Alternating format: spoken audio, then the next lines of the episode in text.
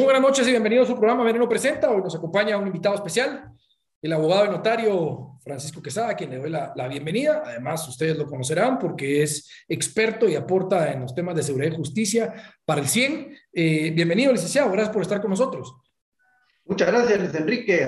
Y gracias por la invitación. Hay miles de opiniones, ¿verdad, licenciado, sobre el tema de la elección de fiscal general del Ministerio Público. Hay miles que dicen que está bien, miles que dicen que está mal. Pero lo que sí está claro es que los comisionados fueron juramentados, se convirtieron en funcionarios públicos y ellos mismos a lo interno determinaron reglas de conducta, de decisión sobre cada una de las etapas eh, en la evaluación de los perfiles que están hoy siendo casi que calificados, ¿verdad? Porque muchos de ellos ya tienen su puntaje y están viendo si están dentro de los 75 puntos eh, que se discute y que se discutió y se aprobó dentro de la misma comisión. ¿Cuál, cuál pudiera ser, digamos, un, primer approach a esto que está viviendo el ciudadano y, que, que, que, que, se lo plantea Basilic, más creen que es político que legal, a pesar de que hay normas que así lo establecen? Sí, el tema legal pues ya lo conocemos, sin embargo a veces no encontramos explicaciones en el tema jurídico por lo que va sucediendo y eso es ya la contaminación total que ha tenido el tema judicial. Eh, recordemos que encontraron una ruta corta, un, un atajo al acceso al poder cuando descubrieron que era más poderoso un fallo que una elección llegar a una elección significa tiempo, significa recursos, significa un tremendo esfuerzo, más, pero es mucho más corto el llegar a colocar piezas claves en la administración de justicia y por esto esta contaminación de este ambiente lo hemos visto, vimos lo que fue la, elección de las magistraturas, la Corte de Constitucionalidad y aquí vemos pues un, capítulo aún más contaminado en la elección de fiscal general y como digo, es una competencia que encontraron políticos, los que se identifican abiertamente como políticos y los parapolíticos que no forzosamente lo hacen, pero están detrás de la disputa del poder. Entonces, aquí todos los juegos de la política limpia y sucia, aquí lo estamos viendo. Así me gusta, Lico, hombre, es que tiene que ser al hueso, o sea, es la verdad, o sea, sabemos que está la normativa existente, sabemos que ellos mismos aprobaron algo a lo interno, pero seguramente lo que pudieran denominarle algunos, que a mí no me consta, presión interna y externa, es cuestiones de poder. Y ahí creo yo que los comisionados sí se ven en una situación compleja. Eh, creo yo que seguramente tendrán eh, pues este tipo de presiones de todos lados que pudieran arruinar su carrera profesional a futuro, presente y todo lo demás pero también asumieron esa responsabilidad ante los ciudadanos guatemaltecos. Entonces, ¿en, dónde cabe el que podamos nosotros eh, aceptar, digamos, que en base a presiones pudieran verse ellos eh, tentados a, cambiar de criterio o no apegarse a lo que establece legalmente eh, la ley de manera literal? O sea, ¿qué, podemos opinar al respecto de eso? Sí, no nos tenemos que, que espantar si vemos presiones, si vemos llamadas si vemos descalificaciones, si vemos campañas negras, si vemos utilización de redes, tenemos que traspolar totalmente lo que se usa en la política sucia a este tema, lamentablemente, pero esas son las reglas. Y van a venir todo tipo de presiones de aliados, de cajas de resonancia, etcétera. Eh, esto lo, lo, tenemos que ver así. No digo que lo tenemos que aceptar, es un tema que tenemos que modificar, pero, pero es lo que hoy hoy por hoy tenemos y es con lo que los comisionados de postulación están jugando.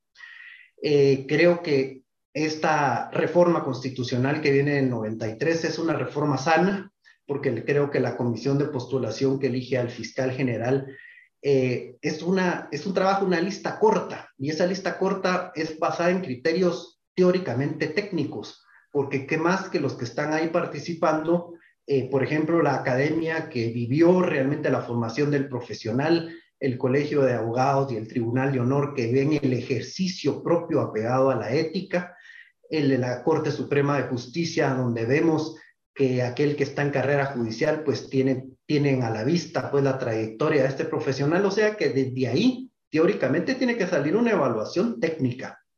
¿Quién es mejor que ellos? están en los puestos de más importancia, de más renombre, de más honor para poderlo hacer. Ahora bien, en las comisiones de postulación eh, técnicamente no fueron bien diseñadas, no quiere decir que yo las cambiaría, pero sí le crearía procesos para facilitar la toma de decisiones más objetivas. Porque desde el momento que se crea la ley de comisiones de postulación y crean una tabla de gradación, ahí empieza lo subjetivo. Desde el momento que le imprimen un valor a la tabla de gradación, ahí está en el momento que le dan su calificación y en el momento que eligen independientemente de la calificación, es un criterio que nace subjetivo y muere, y muere subjetivo. Entonces hay que tratar de cerrarle espacios. Por ejemplo, es materialmente imposible a una comisión de postulación determinar la trayectoria académica de alguien de forma lo más apegada posible. Entonces ahí debería de sustituirse en un examen de la barra, un examen de donde todo profesional que aspira a un cargo de tanta importancia debería de aprobar un examen de la barra y mantenerse certificado. Entonces ahí los comisionados no tuvieran que estar en esa reproducción de carreras, de diplomas, de maestrías, etcétera, sino que simplemente es aprobado o no es aprobado. Bueno, incluso parte de lo que decía el licenciado, el, tema de las tachas también que estaba en discusión, ¿verdad? O sea, eh, ellos establecieron que por rumores, por y rumores de pasillo, pues no, se podía entrar a, determinar si una persona eh, eh, era o no era lo que decía, ¿verdad? O sea, por notas periodísticas tampoco, porque pues no había nada que sustentara lo que se decía, aprobado por los mismos comisionados.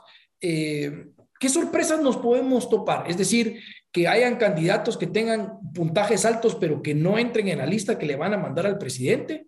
O puede ser por el otro lado que hayan notas bajas y que esas sí entren.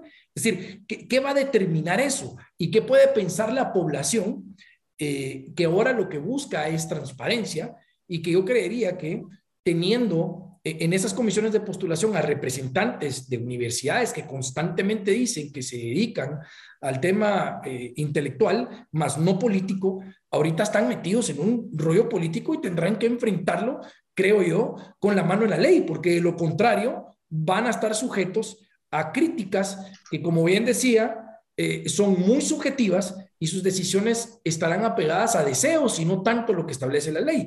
no, digo que eso esté sucediendo, vaya a suceder, pero jugar a política sí implica apartarse un poco de lo que establece la ley y eso es lo que me imagino que aspira el ciudadano que por lo menos de manera transparente se haga. Sí, es un tema subjetivo y no lo veamos en el mal sentido, sino que veamos que pueden aplicar criterios sensatos, coherentes, pero siempre van a nacer del sujeto, siempre van a nacer de preferencias y si esas preferencias están apegadas sobre unas buenas credenciales, que mejor, pero como digo, desde que uno pone, la propia comisión pone su tabla de gradación, ellos mismos la califican y ellos al final de cuentas ya no lo toman en cuenta, es un tema subjetivo. ¿Por qué? Porque en tan corto tiempo no tiene una comisión la posibilidad de hacer algo mejor. No podría ni esta ni ninguna otra, mucho menos aquellos que están analizando mil currículums en las magistraturas. Es imposible. Entonces, si no hay un proceso donde venga alguien precalificado, quiere decir que alguien ya se sepa qué calificación tiene académica en un examen de la barra como en Estados Unidos. Segundo lugar, donde hayan entrevistas, pero entrevistas profesionales, no entrevistarlos de coyuntura, si fueron políticamente correctos, etcétera, no. Entrevistas que prepare un profesional meses antes y establezca cuál es el perfil idóneo y lo único que tienen que hacer los comisionados de postulación es si técnicamente ellos encajan dentro del perfil. Eso abreviaría muchísimo. ¿Y en qué nos quedaríamos entonces? Nos quedaríamos en que me den un programa, que me den un plan, un plan estratégico, no cualquier plan donde se vea que estudiaron a la institución, donde la encuentran, a dónde la quieren llevar, porque no cualquiera puede ser puede ser fiscal general. Es, ese producto de la improvisación no puede ser. Entonces, se dedicarían a temas muy breves, muy cortos, por supuesto, siempre habiendo criterios subjetivos, pero se minimizaría. Entonces, lo que tiene el tema de las comisiones de postulación es un aspecto metodológico, básicamente, que podría mejorarse sin necesidad de buscar otras comisiones, otros métodos, sino que se, se podría obtener con un trabajo previo y preparatorio antes de que se reúna la comisión de postulación. Eso, eso, eso serían, digamos, algunos cambios en metodología y que me parece muy bien mencionarlos porque debe de evaluarse la perfección de cualquier procedimiento para la elección de puestos públicos y de figuras tan importantes. Ahora, al no tenerlos, también está el lado oscuro, que puede ser los peligros a los que están sujetos. ¿Qué, se le ocurre y que pudieran ser esos peligros? Porque yo digo, eh, eh, presión interna o extranjera, que puede ser de otro país que esté interesado, eh, va a existir no importando si la metodología que tengamos nosotros y plasmada en alguna ley cambie, se perfeccione o mejore. O sea, ¿cómo hacemos tal vez para evitar que esas fuerzas que generan presión se eviten? Porque creo yo que el, tener, el tener ahí decanos de las universidades que sean una, buena cantidad, pues es fácil, creo yo, el pensar mal y, darse cuenta que fácil se pueden mover un par de piezas, creo yo, y, se van a ver intimidados. O sea, eh, eh, como si, si, nos pusiéramos a ver una película de algún tipo maquiavélico que quiere manipular las cosas a su favor, lo que va a hacer es ver, pa, pa, pa, pa, pa, aprieta las tuercas por aquí y por allá y, le salen los números, pues. O sea, no me estoy inventando algo ni y nuevamente, no estoy diciendo que eso suceda, pero eh, creo yo que la metodología es importante, pero ¿cómo hacemos para zafarnos de esas presiones que vienen muchas veces no, no, no por, por metodología ni por mucho menos las normas establecidas? Sí, las presiones pueden ser grandes e inimaginables, ¿verdad? Eh, como digo, mucho tiene que ver la metodología porque eso daría una depuración, entonces dejaría poco margen para que alguien que actúe presionado o alguien que no, no tenga mayor tema de trascendencia que cambiar, digamos, porque ya es alguien precalificado, es alguien que ya se sabe que reúne el perfil, ya se sabe que es alguien que tiene la carrera y es alguien que se sabe que iba al cargo, entonces cualquier presión, como de hecho las está viendo, lamentablemente las presiones bajo la mesa no las vemos, pero sí hemos visto eh, presiones abiertas y descaradas como de gobiernos extranjeros, eh, pero deben haber muchas más que no las hemos visto. Eh, las negociaciones, los ofrecimientos y lo que más hay de todo es el botín de empleo, porque cada funcionario para ser electo que necesitó apoyo de alguien ofreció un grupo de empleo. Eso es lo que más hay y lo que más se da, porque hay muchísimos abogados de tiempo completo en organizaciones para elegir que lo que están buscando es mover a alguien para que ese les dé empleo. Eso es lo que más hay. Entonces ya son otro tipo de controles posteriores cuando se ve, cuando una institución, cómo estaba el número de empleados y cómo quedó después de que una persona nueva fue electa. Ese es cuando empieza a subir y subir y subir. Esos son, temas de, pesos y contrapesos. Tengo otra duda. Obviamente aquí estamos construyendo en base, en base a escenarios hipotéticos, pero digamos, seguramente estos grupos de poder, de intereses, eh, han de salivar por obtener su resultado con quien les conviene ¿Por qué, digamos? Por, el control de la persecución política, por evitar problemas, porque se pueden imponer agendas desde ahí. O sea, ¿serán esas algunas? ¿Habrán más? Digo, porque, o sea, es, es más que evidente que este cargo es atractivo para muchos, ¿verdad? Desde presencia, desde opiniones en medios de comunicación, desde para algunos este, deslegitimaciones, este, comentarios, este, los medios, o sea, ese es un pastelito sabroso, pero se me olvida algo ahí de lo mencionado, de por qué es tan, tan, tan sabroso, digamos, el, jugar a, tener una, una, pieza clave en ese puesto. El Ministerio Público yo creo que vino de menos a más, o sea, que ha ido mejorando su rendimiento. Es una, una de las pocas instituciones públicas que a paso lento, pero ha ido para mejor. Eh, recordemos la eficiencia que había hace muchos años y la, las últimas, eh, digamos, eh, mediciones que ha habido de las últimas fiscalías, ha ido, ha ido mejorando, ha ido mejorando la calidad de la investigación, etcétera, pero, y veamos en honor a la verdad cuántos escándalos de corrupción han estado inmersos los fiscales, y ha sido muy poco. Hubo una excepción con, este fiscal de León Argueta que estuvo involucrado en un tema, pero después han sido bastante sanos. El problema que llegó a la fiscalía y donde subió de tono es cuando lo empiezan a utilizar de plataforma política. Y recordémonos de la fiscal Paz y Paz, que lo utilizó para proyectarse y lo utilizó para iniciar, digamos, una persecución penal selectiva.